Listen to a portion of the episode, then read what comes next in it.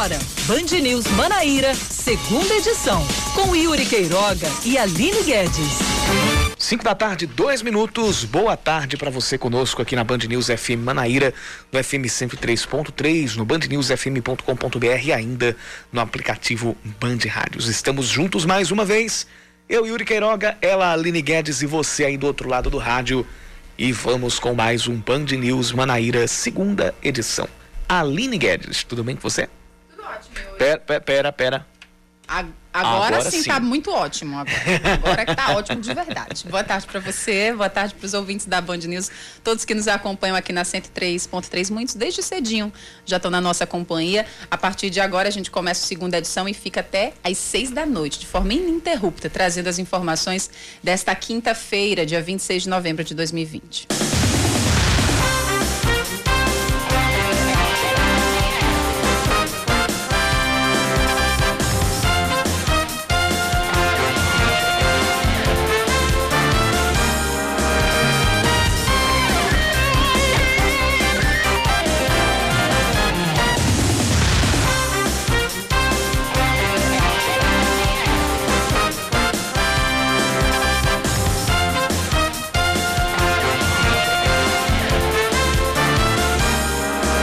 Ministério Público da Paraíba entra com uma ação judicial pedindo a retomada das aulas presenciais na rede pública municipal e na rede privada de ensino em João Pessoa.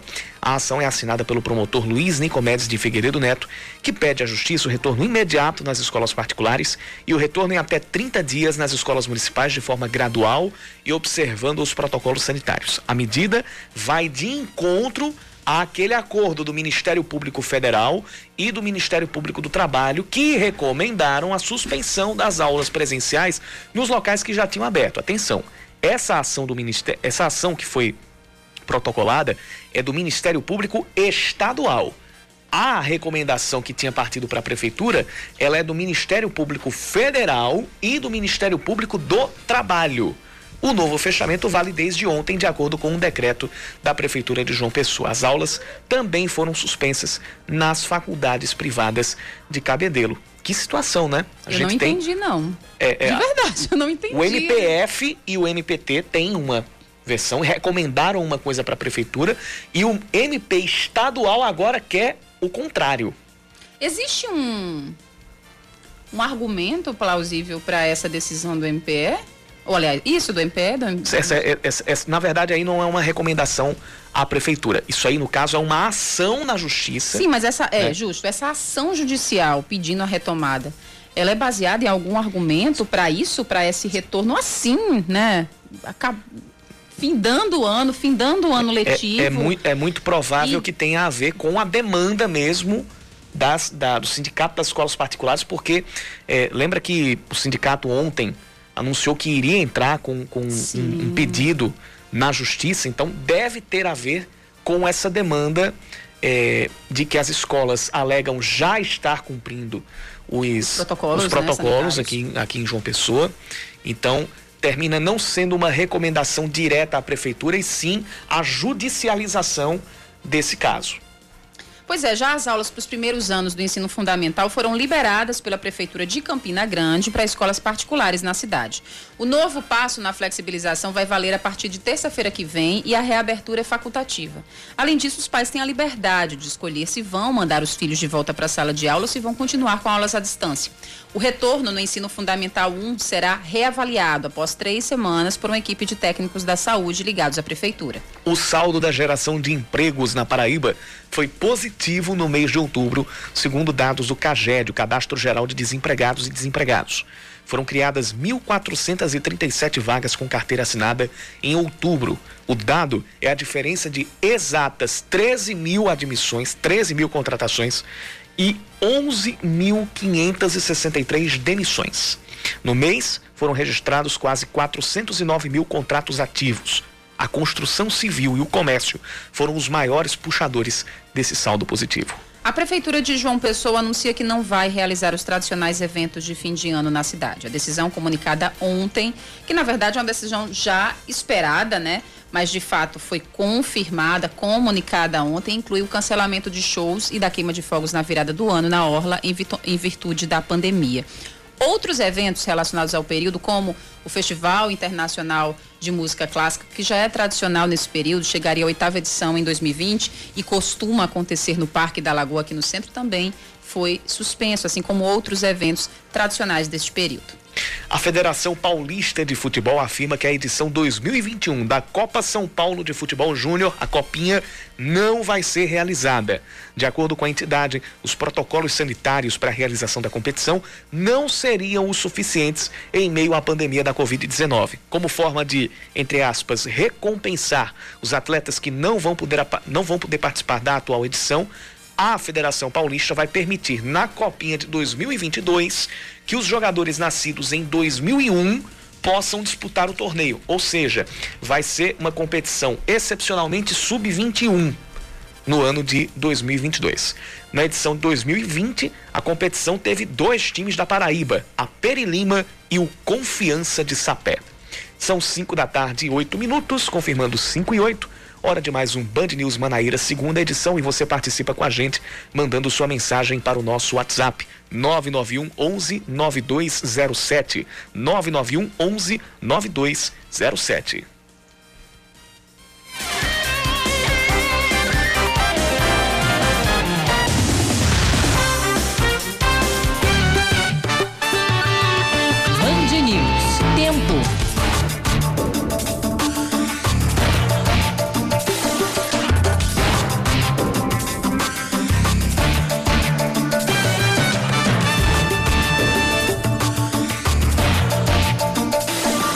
Estava dizendo durante a tarde que a gente estava com um tempo bacana aqui por João Pessoa, céu aberto, tudo mais.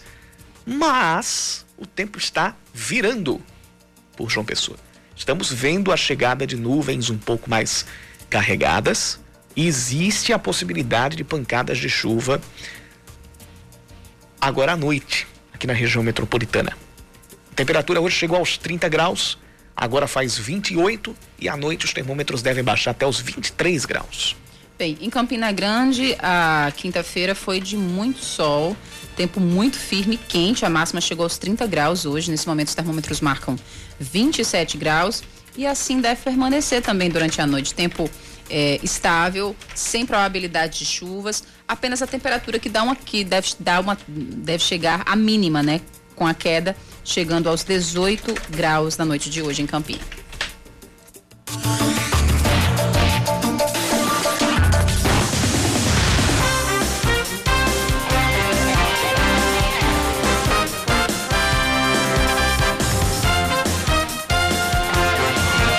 Gente fala sobre essa situação aqui da, da, das aulas ou do retorno às aulas ou não. No caso, retorno não, a suspensão que está valendo desde ontem e o pedido na justiça por parte do Ministério Público Estadual para que haja o retorno das aulas presenciais na rede privada, retorno imediato, e em 30 dias da rede pública municipal. A gente vai, vai saber um pouco mais desse desdobramento importante na reportagem do Leandro Oliveira. O Ministério Público da Paraíba entra com um pedido de urgência para a retomada das aulas presenciais na rede pública do município e na rede privada de ensino de João Pessoa. A ação é movida contra a prefeitura pelo promotor Luiz Nicomedes. Ele pede à justiça o retorno imediato nas escolas particulares e nas escolas municipais de forma gradual, em até 30 dias, observando os protocolos sanitários. E a pergunta que nós devemos fazer é se a escola é o único lugar de transmissão da Covid. É que, diante da reabertura de várias atividades tidas como não essenciais, a educação fique à margem de todo esse processo. Não admitimos que a educação receba um tratamento diferente daquele que lhe é dado pela Constituição Federal. O promotor ainda afirmou que pesquisas apontam vários prejuízos para adolescentes e jovens que deixam de ter atividades presenciais nas unidades de ensino. Não só na questão da aprendizagem, mas também no comprometimento de saúde mental, questão do convívio social, do retrocesso cognitivo, é tantos outros fatores.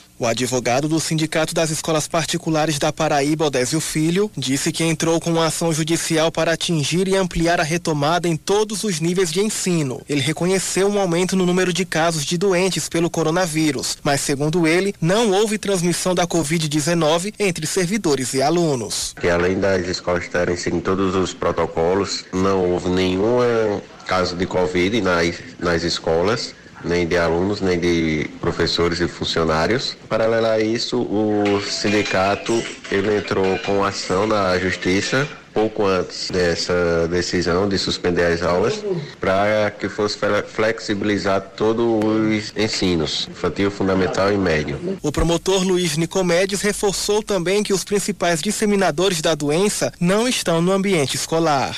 Afinal de contas, as nossas escolas, elas estão fechadas desde março, porque o que nós acompanhamos no dia a dia, podemos citar como é, praças, praias, os ônibus de transporte coletivo, restaurantes, né, os bares. Né, e também nós tivemos a oportunidade recentemente de verificar absoluto descumprimento desses cuidados necessários para evitar a contaminação da Covid nas aglomerações decorrentes dos atos da campanha política. A medida do MP contraria o entendimento do Ministério Público Federal e do Ministério Público do Trabalho, entidades responsáveis pelo acordo que suspendeu o retorno das aulas na capital.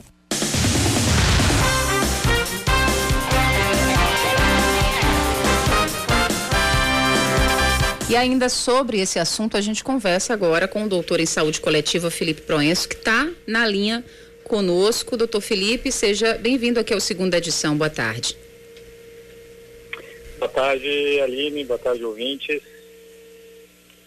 O senhor é médico sanitarista, é conhecedor da, das atuais taxas de transmissão da, da Covid-19 aqui na capital. A gente diz como é que o senhor avalia esse possível retorno das aulas presenciais na cidade? Olha, Aline, a gente vem acompanhando a pandemia desde março, quando teve o primeiro caso em João Pessoa. A gente sabe que abril e maio foram meses muito difíceis, né? Foram meses com aceleração descontrolada de casos e a partir de junho passou a ter a flexibilização das atividades.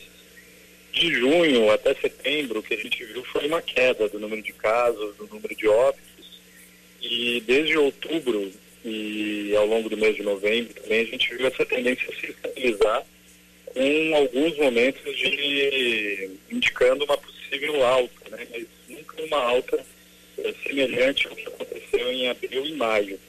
Então eu acho que a gente precisa avaliar todas as atividades de, de flexibilização e ao mesmo tempo também entender que atividades de ensino não estão entre as atividades de maior possibilidade de transmissão.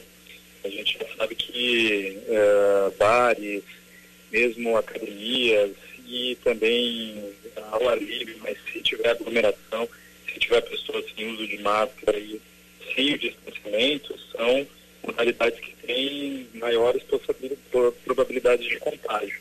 Então, acho que a gente tem que pesar isso, né? Esse momento que a gente não tem mais uma situação de queda de casos, mas ao mesmo tempo entender qual que é o risco de contágio em cada um dos ambientes. Você acredita que o retorno das crianças às salas de aula se torna mais arriscado do que o de adolescentes e adultos? A gente escutou aqui é, no boletim do Leandro Oliveira, representante do Ministério Público, dizendo que não é na sala de aula, não é a sala de aula o, o ambiente é, mais propagador ou mais propício à propagação é, do vírus. O senhor concorda com ele ou acredita que, mesmo assim, esse número de crianças é, juntas novamente em um ambiente fechado é um risco muito alto?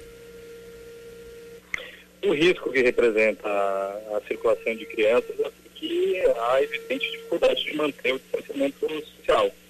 É, não se há uma expectativa que, em termos de protocolos, vai conseguir, quanto menor a faixa etária, conseguir manter algum grau de distanciamento social. E aí a preocupação são de crianças que moram com pessoas em grupo de risco que vão estar levando a circulação do vírus.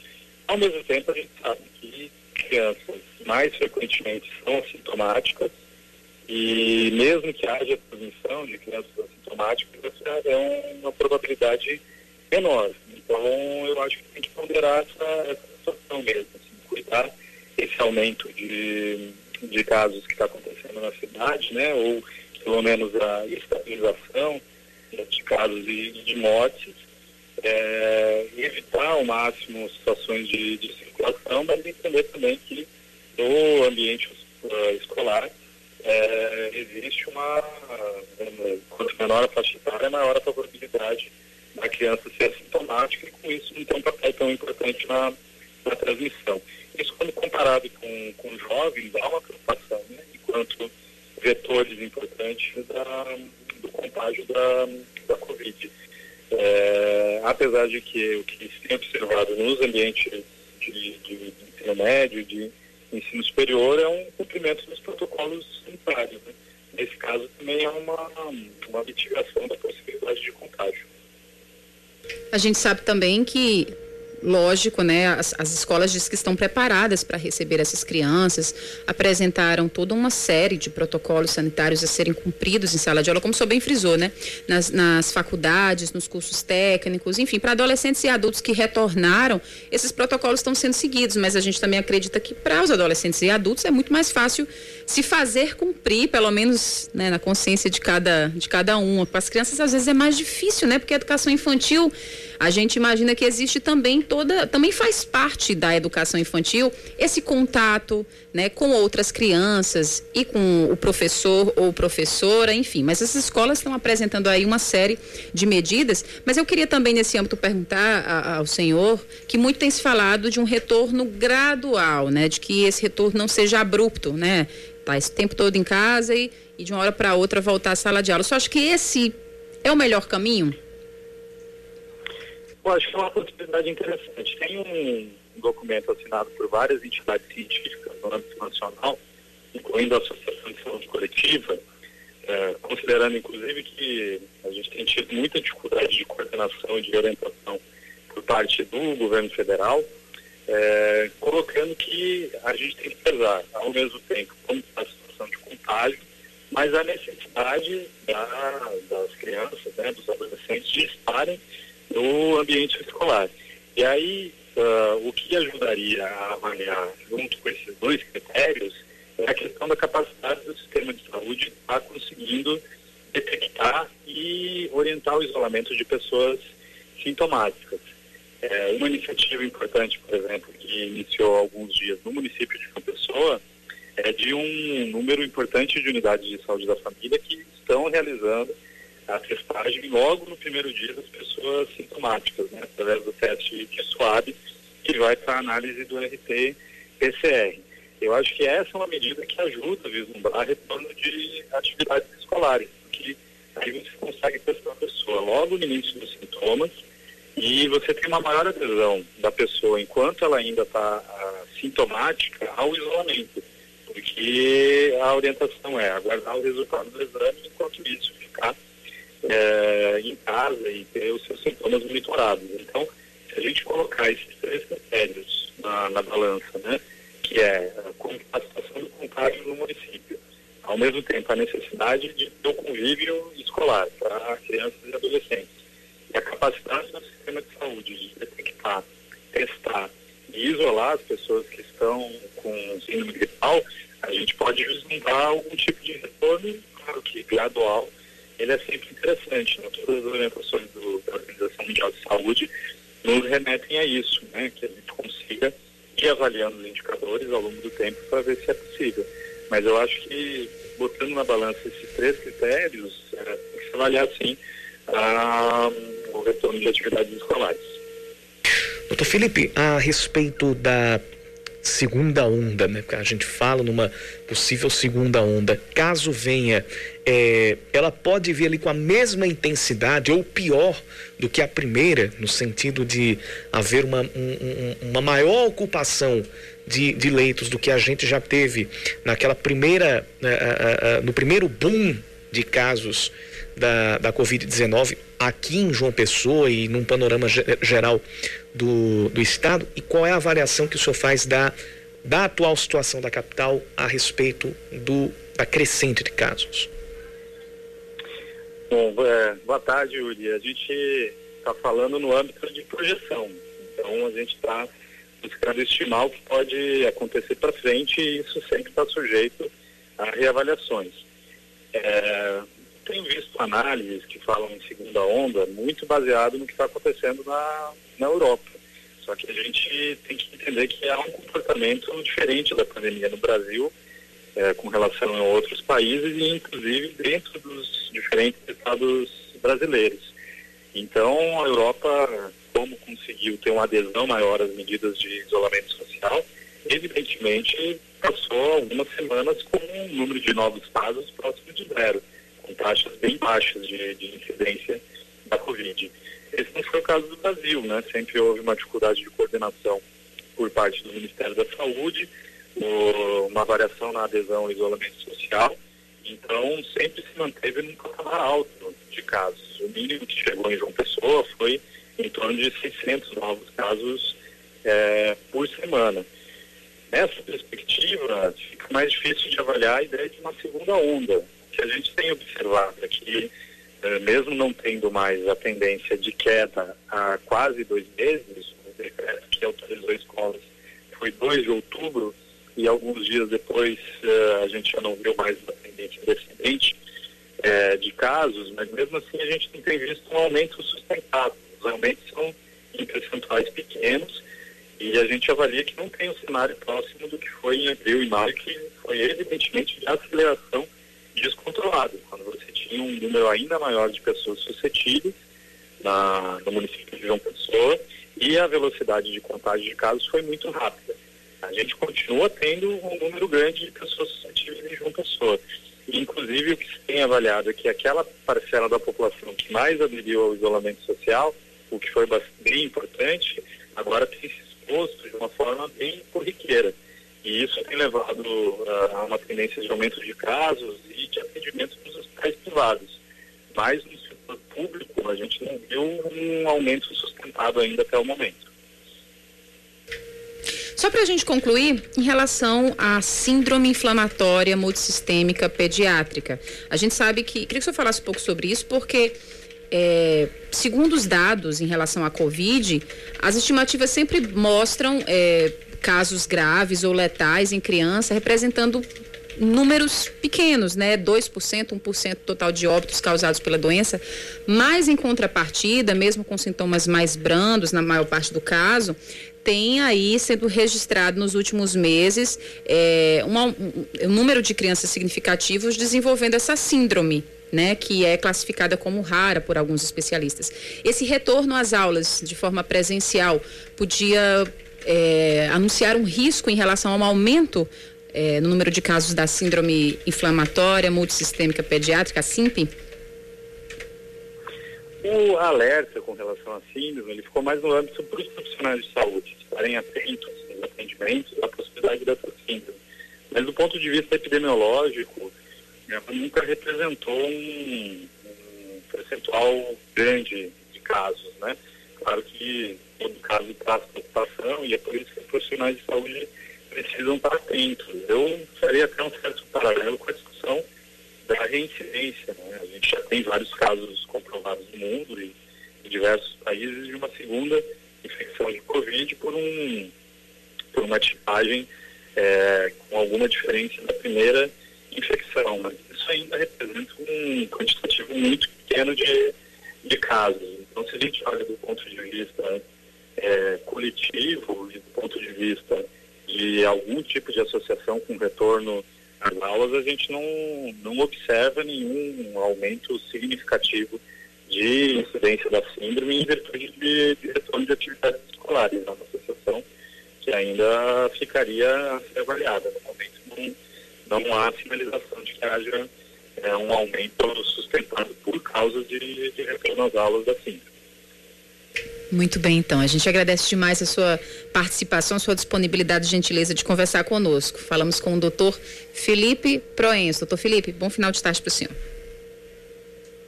Obrigado, Aline. E reforçar sempre o uso de máscara, distanciamento de outra pessoa, lavagem de mãos, evitar aglomerações. É, essas são medidas de prevenção que seguem sendo fundamentais e que é necessário mais um esse esforço da população, enquanto a gente vai vendo aí as primeiras notícias de, de vacinas, né, mais efetivamente, mas esse esforço de prevenção segue sendo gente conversou então com o médico especialista em saúde coletiva, doutor Felipe Proenço. Agora são 5 da tarde e 27 minutos.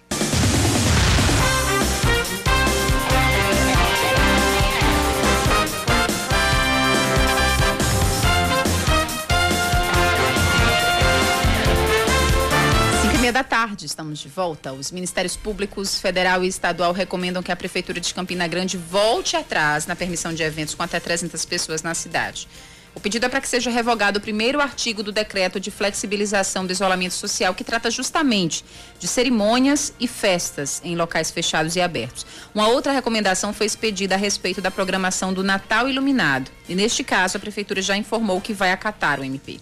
Com isso, os shows programados para o período de Natal foram cancelados. Já sobre essa outra recomendação, o município tem 24 horas para se pronunciar. A Secretaria de Segurança do Estado aciona a Interpol e outros órgãos de inteligência para recapturar o fugitivo Eduardo dos Santos Pereira, condenado a 108 anos de prisão por ser o mentor da barbárie de queimadas.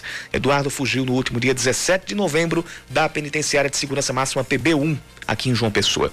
Segundo o secretário executivo da pasta, Lamarck Donato, durante as investigações, um policial penal foi afastado da função e está sob suspeita o caso está sendo, tá sendo investigado por facilitação culposa. No crime que ficou conhecido como a barbárie de queimadas, em 2012, cinco mulheres foram estupradas por dez homens, sendo três deles adolescentes. Duas delas foram assassinadas por terem reconhecido os estupradores. Em 2012, ainda, meses depois do crime, seis dos autores foram condenados por estupro, cárcere privado e formação de quadrilha. Já os adolescentes envolvidos iniciaram o cumprimento das respectivas medidas socioeducativas. Sai no Diário Oficial do Estado a convocação para pré-matrícula de 244 candidatos que estão como suplentes no concurso da Polícia Militar. Agora, os concorrentes devem se preparar para o curso de formação de oficiais, que deve acontecer no início de 2021. Ainda foram chamados 14 aprovados no concurso da Polícia Civil. A convocação foi anunciada na última segunda-feira pelo governador João Azevedo. Segundo ele, apesar de ser uma demanda antiga, só foi possível convocar os candidatos agora, porque somente nesse momento o Estado está com as condições necessárias. A expectativa de vida cresceu no ano passado, aqui na Paraíba, cresceu e alcança os 74 anos de idade. Segundo o IBGE, apesar disso, o número ainda ficou abaixo da média nacional, que está em 76,6 anos. No Nordeste, todos os estados registraram expectativas de vida ao nascer menores que a média nacional em 2019. A Paraíba está posicionada exatamente na metade do, na metade do ranking regional, ou seja, está na quinta posição com resultado melhor que os observados no Maranhão, Piauí, Alagoas e Sergipe, e atrás dos resultados da Bahia, Ceará, Pernambuco e Rio Grande do Norte. Entre os paraibanos, a expectativa de vida para mulheres é bem maior em relação à dos homens, 77,9 contra 70,2 anos, respectivamente. Já em relação à mortalidade infantil, em 2019 a taxa na Paraíba foi de 14 por mil, valor que, embora tenha sido o quarto menor do Nordeste, ficou acima da média nacional, que está em 11,9 por mil. A gente teve os dados a respeito da expectativa de vida. Está havendo um aumento no número. Mas uma coisa que também precisa ser observada é se o envelhecimento está acontecendo com qualidade de vida, que é outro ponto muito, mas muito, mas muito importante para a gente compreender como vivem os nossos idosos e como é a qualidade de vida num geral, se realmente a gente está tendo expectativa de vida ou expectativa de existência. É verdade, Júlio. Se não for para viver bem, aí não é vida, né? É sobrevida. Não tem graça. Não tem graça, não tem não tem sentido de ser. Esportes, o velório de Diego Maradona foi estendido até às 7 horas da noite. Milhares de pessoas se despedem do ídolo nos arredores da Casa Rosada, em Buenos Aires. No início do velório, houve um tumulto em frente à sede do governo da Argentina por causa da quantidade grande de pessoas que querem dar o último adeus ao ex-jogador. Maradona deve ser enterrado em um cemitério da, da periferia da capital argentina, no mesmo lugar onde os pais do ex-jogador estão. E foi da periferia de Buenos Aires que ele veio, né? Sim. Ele nasceu na periferia de Buenos Aires e será enterrado na periferia de Buenos Aires. Junto, acredito os, que assim ele queria, né? É, junto dos pais. Né? Junto então, pais. É, é, muito provável que mais um desejo dele esteja sendo é. Agora, uma coisa que também está crescendo muito é, é, é o, o, debate, por exemplo, sobre a, os erros cometidos pelo, pelo Maradona durante a vida pessoal e até mesmo durante a carreira dele enquanto, enquanto jogador. O Zico, ele, numa das, numa das várias entrevistas concedidas a, a, por, por personalidades do esporte, Brasil e mundo afora, o, o Galinho de Quintino, Zico, disse que os problemas enfrentados por Maradona, ou até causados por Maradona fora de campo, neste momento vão ou tem que ficar em segundo plano. Mas é aquela coisa, isso não pode significar que a gente romantize uma vida desregrada, que a gente romantize uma vida cheia de problemas, problemas enfrentados ou problemas causados a outras pessoas. Mas é, não apaga tudo aquilo que motivou a idolatria que ele nutre não somente na Argentina, mas em Nápoles na Itália. Inclusive, depois eu vou falar sobre homenagens lá em Nápoles. Lá em Nápoles.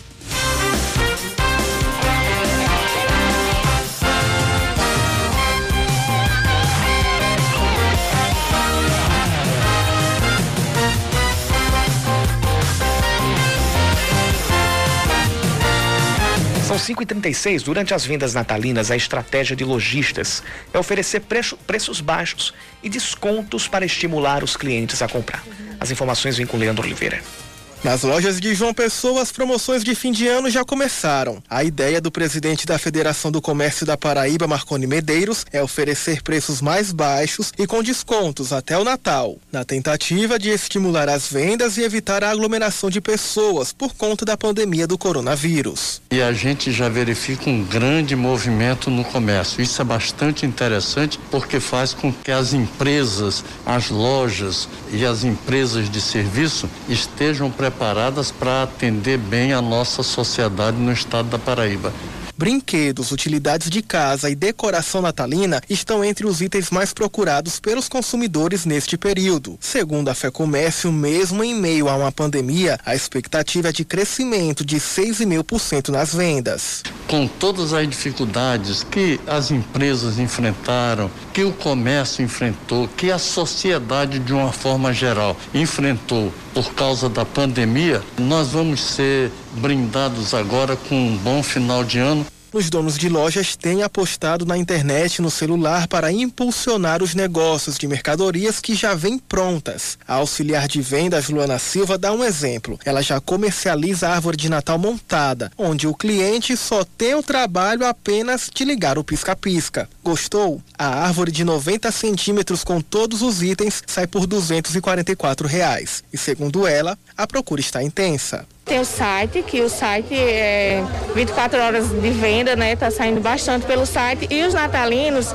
tem a opção pelo WhatsApp, né? Aí os clientes estão comprando pelo WhatsApp os natalinos, sai as árvores montadas pelo natalino e também os clientes pedem a opção de escolher um por um, né? Um inter por inter. Escolher a opção de cor que quer levar, se não tiver árvore montada, ele escolhe e a gente via para casa deles. É, a data que marca o nascimento de Cristo também é um período de presentear quem amamos. E neste Natal, segundo a Fé Comércio, mais de 60% dos paraibanos pretendem fazer aquele mimo, a maioria com roupas ou calçados.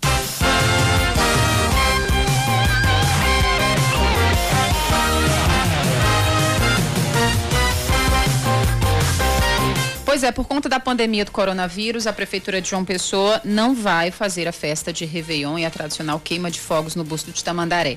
A afirmação é do diretor executivo da Fundação Cultural de João Pessoa, da Funjop, Maurício Buriti, é, que já está na linha com a gente, conversa a partir de agora conosco. É, Maurício Buriti, boa tarde para você, seja bem-vindo aqui ao segunda edição. Boa tarde a todos os ouvintes da Rádio Band News. É, Maurício, é, como você bem explicou já ontem, né, a prefeitura não vai emitir um decreto específico, né, para falar sobre o cancelamento dessas, dessas festividades de fim de ano e isso também entra, entra nesse conjunto outros eventos tradicionais que a prefeitura costumava fazer todo fim de ano aqui na cidade. A decisão ela já estava em mente do prefeito e da Funjop faz muito tempo, vocês por algum período pensaram que seria possível realmente, de fato, é, permanecer com as festas é, de fim de ano aqui em João Pessoa? Olha, é, na realidade, como a gente está falando de eventos no final de ano, ele inclui aí uma, uma sequência de eventos. Né? Então, por exemplo, o, o, Festival Internacional de Música Clássica, que iria ser a oitava edição, geralmente é realizado final de novembro para início de dezembro. É, na sequência também tem o, o evento do Natalino, que é um, é um, grande concerto que a gente realiza com a nossa orquestra sinfônica na praia, também no Bustamante, é, sempre convidando alguém de renome é, nacional, um músico e, lógico, o Réveillon com a queima de fogo. Né? É, e se tratar, por exemplo, do Festival Interação Música Clássica, é um evento muito complexo, porque envolve músicos é, de todas as partes aí do, do, do, do mundo. Né? É, um, é, um, é um evento que geralmente a gente começa a planejá-lo já a partir de logo após o carnaval, de fevereiro, finaliza o carnaval, a gente já começa a planejar. Quando já estava iniciando aquele processo da Covid, né, e evidentemente os países já criando os lockdowns e tal, a gente imediatamente a gente já tinha tomado a decisão anterior, no início do ano, de não realizar o Festival Música Clássica, porque é, esses, esses músicos advêm de vários países, né, e os respectivos países estavam tendo lockdown. Então, iríamos ter, de fato, um problema de trazer esses músicos para participar. Então, de imediato, esse, esse festival já foi cancelado praticamente aí em meados de março para abril. Né? Então, um pouco antes do nosso é, do, do, lockdown brasileiro, podemos dizer essa expressão. Né? Agora, é evidente que o Réveillon, da maneira que houve o lockdown, a gente tinha, né, é, nós aqui da equipe, a pessoa do prefeito, sempre na expectativa de que a vacina poderia surgir no final do ano. Né? Porque a gente sabe que um evento dessa magnitude, podemos dizer, é um evento do Réveillon, envolve em torno de mais de 200 mil pessoas, numa orla extensa, então, como é que a prefeitura iria é, ter o controle do distanciamento social? É quase que isso é impossível, né? Mas a gente sempre estava na esperança que poderíamos ter uma vacina já de imediato, né? pelo menos assim, no sentido de no final de ano. Mas, lógico que, devido à complexidade, né, o descobrimento da vacina, e agora que começa a imprensa já a sinalizar, a mostrar que as vacinas dos países do primeiro mundo já vão começar a surgir já agora no final do ano, e no Brasil essa é a grande expectativa. Então, por conta disso, né, é, é, é quase que condicionante a gente realizar um evento desse porte e ter a vacina. Né? Porque a gente sabe que eventos, não importa o tamanho, ele é um, é um, é um foco de proliferação né? e disseminação da Covid. Isso aí é uma, uma atitude extremamente irresponsável, mas o prefeito uma, uma, uma decisão assertiva né? e como a gente começa a perceber outros estados e municípios, não só do Brasil, mas do mundo afora, a gente vê que esse é um, é um movimento que todos estão é, é, tomando, né? Muita responsabilidade e cautela. Então, eu acho que, embasado nisso tudo, foi uma decisão que, de fato, infelizmente, vai ficar no momento histórico nosso, né? no nosso calendário, porque a gente sabe que o Réveillon, dentro de todos os grandes eventos é, é, que nós temos ao longo do ano, né? eventos públicos, que nós da FUNJOP a gente realiza, o Réveillon é uma, é uma celebração universal, né? é um evento extremamente importante, que talvez seja o nosso maior evento de todo o calendário de festividades da, da, é, da Prefeitura de João Pessoa, entendeu? Hum. Mas, enfim, esse é o, é o status quo, né? É o que nós estamos diante disso. É lamentável, mas é, é, é acreditamos que logo então, com, com a vacina, os eventos to tornarão, voltarão na sua normalidade. Maurício, é, a gente entende, né, logicamente, que tem muita gente com a vontade imensa de extravasar, entrar em 2021 é, se esbaldando. É uma festa naturalmente que as pessoas, por aqueles 10, aquela contagem daqueles 10 segundos, a gente pensa, pro, daqui, a, daqui a alguns minutos tudo vai ser melhor, né? Mas o Réveillon é justamente essa festa do abraço, do contato. É impossível é, seguir algum protocolo de distanciamento, algum protocolo sanitário. Mas a gente sabe é, conversando francamente que, lógico, a prefeitura está certíssima nessa decisão. Isso aí a gente pode falar, né, Yuri, de forma deliberada, aberta, está certíssima mesmo. Mas a gente sabe que muitas festas privadas, só com certeza tem consciência disso, muitas festas privadas já começam a aparecer, pelo menos a propaganda, a informação, a venda de lotes, é, de raves, de festas privadas aqui na cidade. É uma irresponsabilidade, logicamente, mas a gente sabe que vai acontecer, a gente sabe que muita gente vai, principalmente sem a festa mais tradicional, que é a festa na praia, promovida pela prefeitura. É, como gestor público, queria que, como gestor público mesmo, senhor desse um recado para os nossos ouvintes, para as pessoas que estão aí, lamentavelmente, se é, preparando para curtir os últimos segundos de 2020 como se não houvesse amanhã, que é um grande erro, né, Maurício?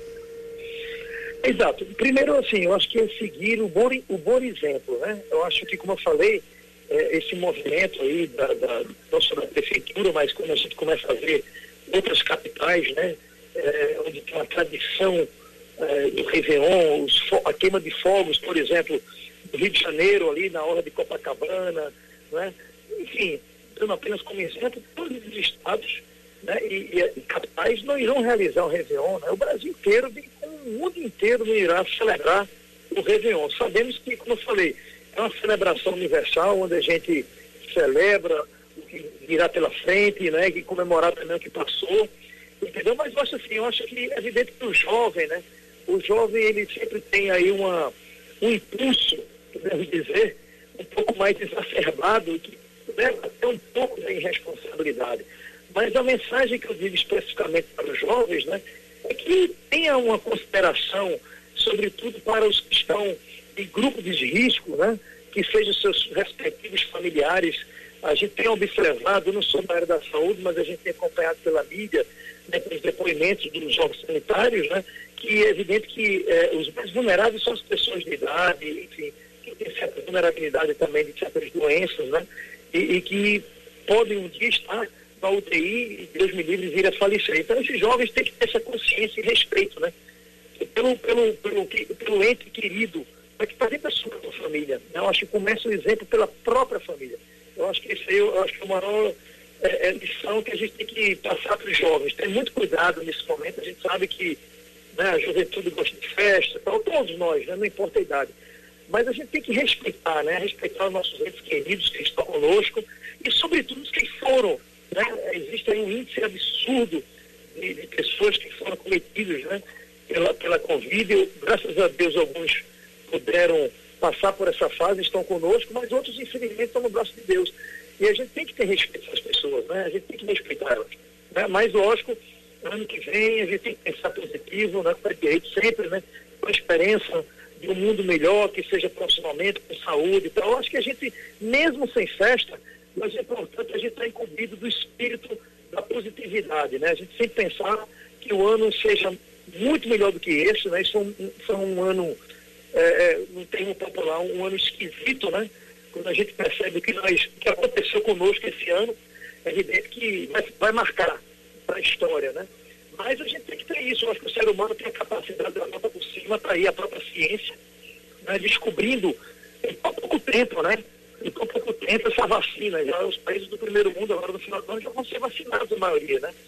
Dos seus cidadãos. Então acho que a gente tem que, uhum. apesar do que nós passamos, mas é sempre pensar positivo. Acho que essa é a nossa mensagem e curtir o Réveillon com responsabilidade. Acho que é isso aí. Muito bem. Conversamos com o diretor executivo da Funjop, Maurício Buriti. Maurício, mais uma vez, muito obrigada. Bom fim de tarde para você. Muito obrigado e estamos à disposição. Muito obrigado. 5 e 48 agora.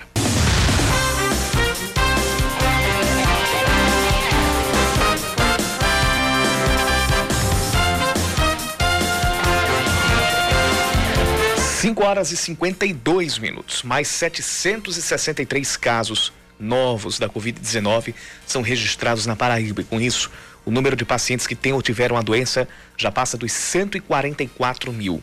Mais de 196 mil testes deram negativo e cerca de 114 mil pacientes estão curados. O número de mortes chegou a 3.276. Foram cinco óbitos registrados nas últimas 24 horas.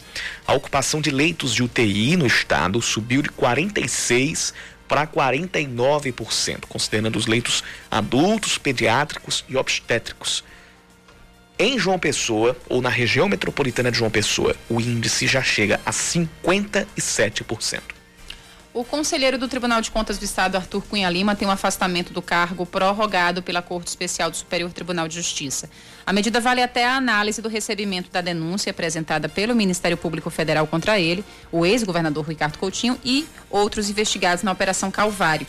Arthur é acusado pela Procuradoria-Geral da República de corrupção passiva e lavagem de dinheiro. A suspeita é que ele, tenha recebido propina da Cruz Vermelha para aprovação das contas da organização social até então responsável por gerir o serviço de saúde no governo Ricardo Coutinho.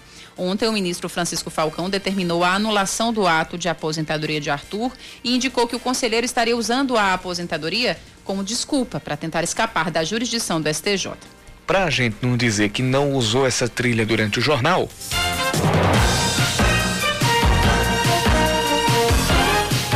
Na Band News FM, eleições 2020. Domingo, hein? Domingo, segundo turno das eleições 2020 aqui em João Pessoa.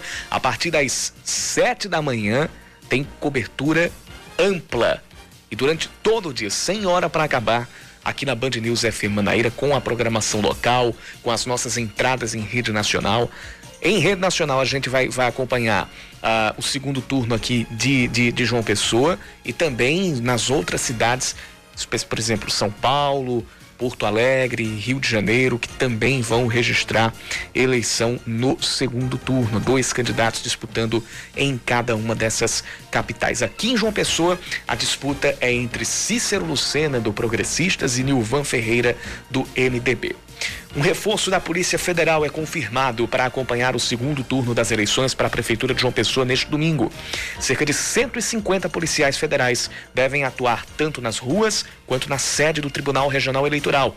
Algumas áreas da cidade devem ter uma atenção especial do efetivo. O reforço vai se juntar a um contingente da Polícia Militar, que deve escalar 718 oficiais para garantir a segurança antes e durante a votação e na hora da apuração e divulgação dos resultados.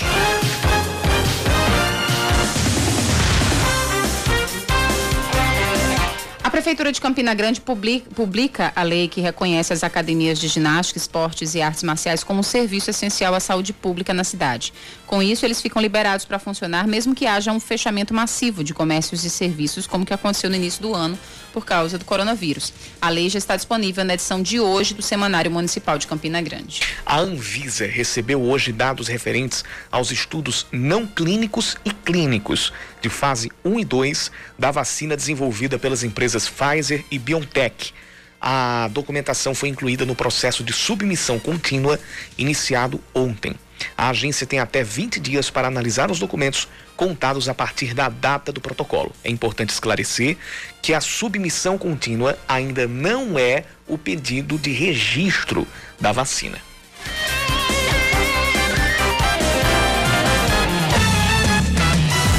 O velório de Maradona foi encerrado antes do horário que tinha sido marcado, que era às sete da noite aqui pelo horário de Brasília, por causa da aglomeração e também de confusões perto da Casa Rosada, que é a sede do governo argentino e onde aconteceu o velório. O corpo já está sendo levado para um cemitério da periferia de Buenos Aires, onde vai acontecer o, o enterro.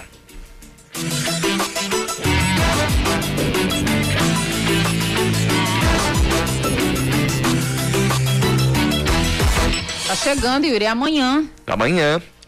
Me coçando para gastar dinheiro. Hoje, hoje, é, hoje nos Estados Unidos é o dia de ação de graças, né? O Thanksgiving.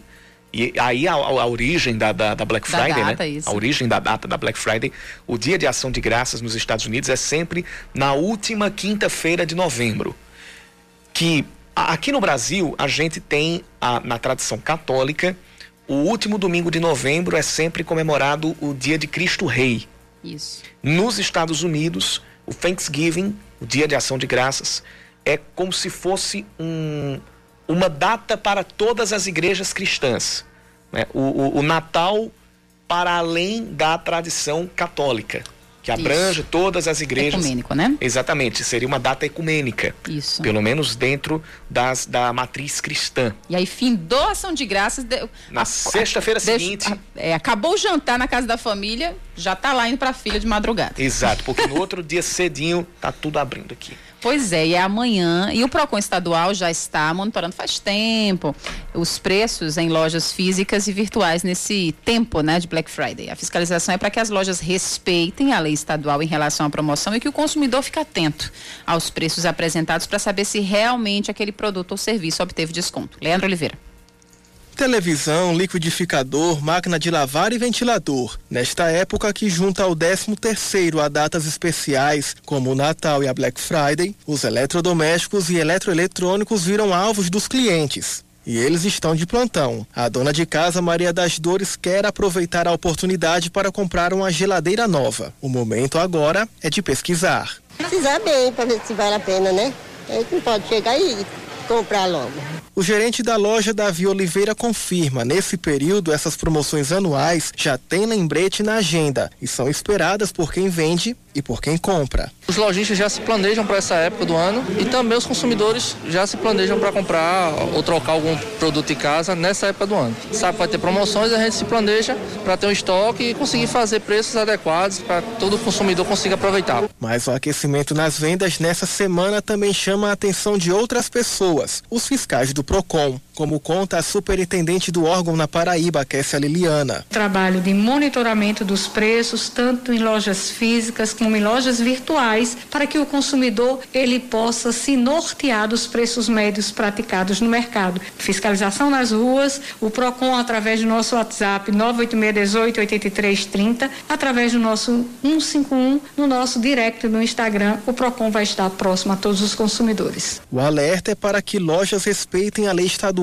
em relação a Black Friday. Desde 2017, essa lei está em vigor e o PROCON sempre fiscaliza neste período de Black Friday. Então, todos os lojistas que quiserem participar da, dessa promoção Black Friday, eles deverão afixar nos seus sites, junto à imprensa local e aos órgãos, a exemplo do PROCON, qual é aqueles itens que irão compor a Black Friday, dizendo quantidade e preço. E no dia da promoção, eles deverão disponibilizar por quanto esses itens estão, para que o consumidor ele possa aquilatar, ele possa verificar em loco como é realmente que aquela publicidade veiculada ela está realmente sendo cumprida. Há três meses o órgão monitora o preço dos produtos mais procurados pelos consumidores durante o ano. No site www.procon.pb.gov.br é possível ter acesso à lista das mercadorias, além da relação dos sites que mais dão problemas aos clientes.